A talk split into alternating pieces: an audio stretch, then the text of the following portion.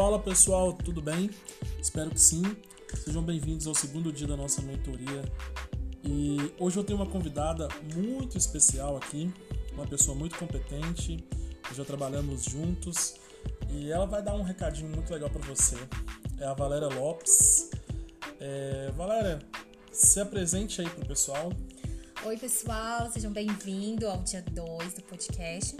E hoje nós vamos falar sobre atendimento, como receber bem as pessoas que chegam até os nossos negócios. Para você conhecer rapidamente sobre mim, eu sou publicitária, estrategista de marketing e tenho uma empresa de consultoria, que é uma agência de transformação. E vamos começar, né, Marcos? Para estruturar as demandas que chegam até a sua empresa. Primeiro ponto, vamos aí falar sobre cinco pontos indispensáveis para qualquer atendimento. Primeiro ponto, pessoas, capacitação de pessoas. Quem recebe as pessoas, né, quem recebe os clientes que vêm entrar em contato, precisa estar alinhado com a cultura da sua empresa. Ai, Valéria, mas então, eu estou numa situação de equipe, só tem eu na empresa você precisa estar alinhado com aquilo que você se propôs. Entenda bem qual é a sua missão, de que forma você quer conversar com as pessoas, qual é o seu tom de voz, se é animado, descontraído, se é formal, se é mais educativo, se é mais descontraído. Entendendo isso é o primeiro passo. Então, vamos alinhar qual é o seu jeito de falar. Ponto número 2: ferramentas de comunicação. Esse ponto é muito interessante porque hoje nós temos disponíveis, disponíveis três tipos de WhatsApp, pelo menos: o WhatsApp convencional, que é aquele que nós usamos para as nossas demandas pessoais, o WhatsApp Business, que é um WhatsApp especial para você trabalhar na sua empresa, porque ele tem N ferramentas, e o WhatsApp API, que é para quando você tem mais de duas pessoas que precisam conversar de forma simultânea, mas utilizando o mesmo número. Hoje nós vamos nos atentar ao WhatsApp Business. Escolhe essa ferramenta e vamos seguir com ela.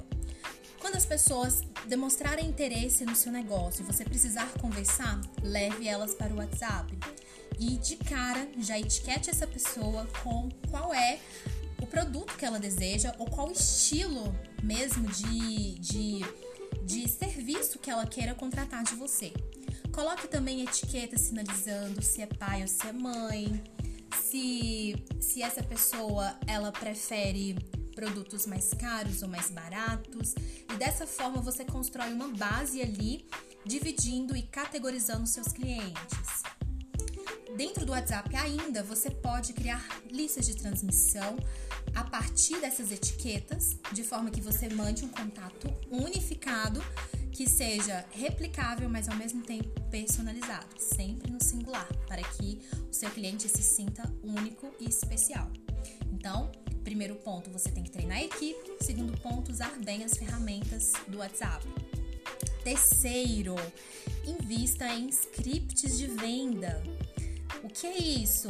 Já deixe pronto textos para feliz aniversário, para momento de luto, textos para quando seu cliente está há pelo menos um mês sem comprar, dizendo: Oi, é, estou sentindo sua falta, está tudo bem com você? Textos de promoção, enfim, vários scripts que você esteja ali com eles prontinhos para usar no momento certo. Ponto número 4 do atendimento. É, crie uma linha de conversa. Que isso? uma régua, né? Uma régua de motivos para abrir conversa.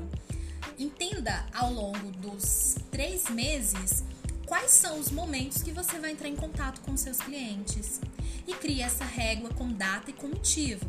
Exemplo, primeiro dia. Oi, como você está? Estamos no meio de uma pandemia, estou preocupado com você. Aí daí duas semanas. Olá, tudo bem? Vi um produto que achei a sua cara. O que, que você me diz?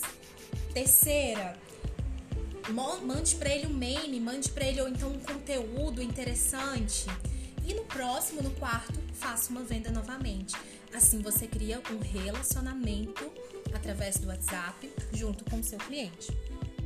Bom, e o quinto ponto, isso mesmo, o quinto ponto É, mantenha sempre atualizados os nomes com os telefones para que todas essas ações elas possam acontecer para todos os seus clientes. O que eu quero dizer com isso? Tenha um CRM. Não precisa ser um software super caro. Pode ser uma planilha do Excel, ou para você que gosta mais de papel, pode ser também anotado nome, telefone, endereço. Esse planilha, esse CRM vai te ajudar a gerir esses contatos e fazer novas vendas e não depender somente de novos clientes, porque eles custam muito mais caro. Enfim, essas são as cinco dicas de hoje para você ter um atendimento extremamente eficaz. Espero que vocês tenham gostado.